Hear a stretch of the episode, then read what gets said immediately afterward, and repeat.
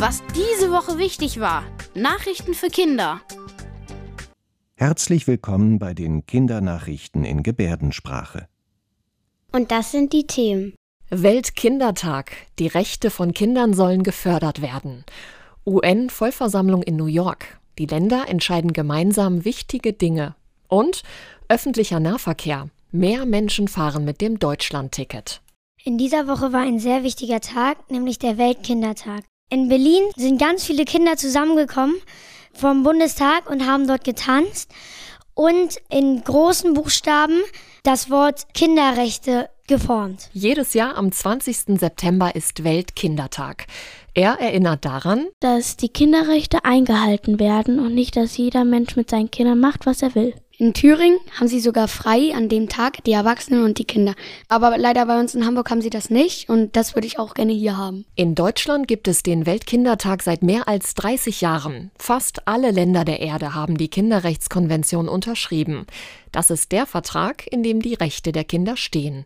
Dazu gehört zum Beispiel, dass kein Kind benachteiligt werden darf und dass Kinder ein Recht haben zu spielen und sich zu erholen und auch, dass sie ein Recht auf Schutz vor Gewalt und Missbrauch haben. Also ich finde die Kinderrechte hier in Deutschland eigentlich schon sehr gut, aber ich würde mir auch wünschen, dass das in anderen Ländern, zum Beispiel Afrika oder generell auch so ist. Ich würde mir wünschen, egal in welchem Land, dass jedes Mädchen die gleichen Rechte haben und nicht Jungs manchmal bevorzugt werden. Eigentlich gelten die Rechte für alle Kinder, egal ob Junge oder Mädchen, arm oder reich. Aber in manchen Ländern werden sie trotzdem nicht immer eingehalten.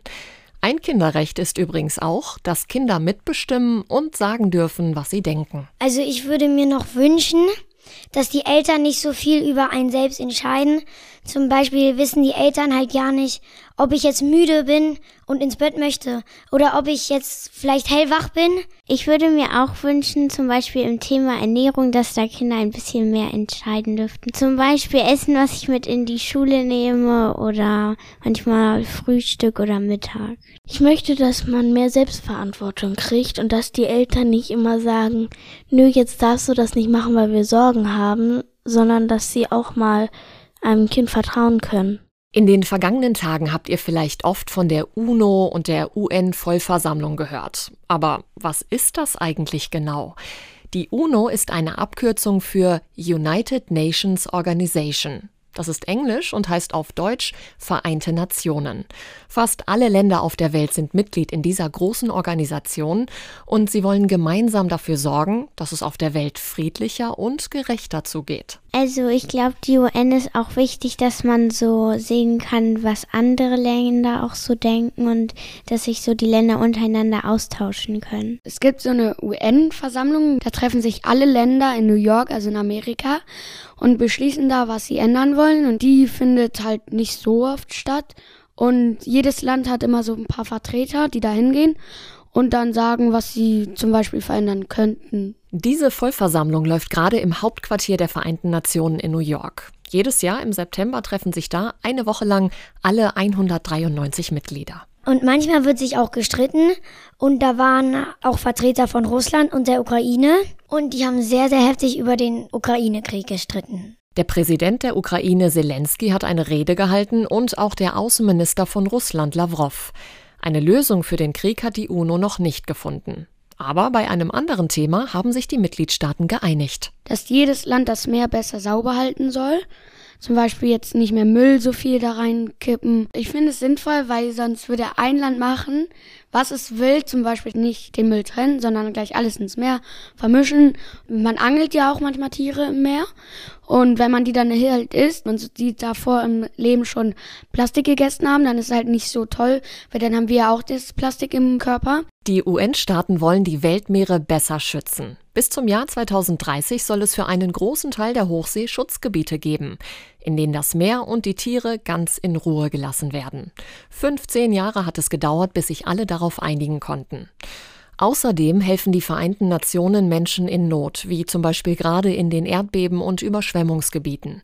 Sie suchen Lösungen gegen Umweltkatastrophen oder sorgen dafür, dass Kinder überall auf der Welt geimpft werden. Es gibt viel mehr Leute, die mit Bus und Bahn fahren wegen dem Deutschlandticket. Das gibt es jetzt schon lange und Es kommt relativ gut bei den Menschen an. Das Statistische Bundesamt hat gezählt, wie viele Fahrgäste insgesamt von Januar bis Juni in diesem Jahr mit Bussen und Bahnen gefahren sind.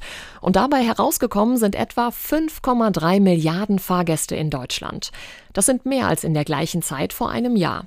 Ein Grund dafür ist das Deutschlandticket, das es seit Mai gibt und das 49 Euro im Monat kostet. Das Deutschlandticket ist ein Ticket, wo man mit Bus, Bahn und U-Bahn fahren kann. Und es ist immer einen Monat gültig. Man kann damit in ganz Deutschland, zum Beispiel von Hamburg nach Berlin, aber es dauert halt deutlich länger, als ob du mit ICE fährst. Und ich glaube, die Idee dahinter war, dass man nicht mehr so viel mit dem Auto fährt, sondern eher mit den öffentlichen Verkehrsmitteln. Das Deutschlandticket kann man jeden Monat verlängern, aber es könnte in Zukunft teurer werden. Darüber beraten Politikerinnen und Politiker im Moment.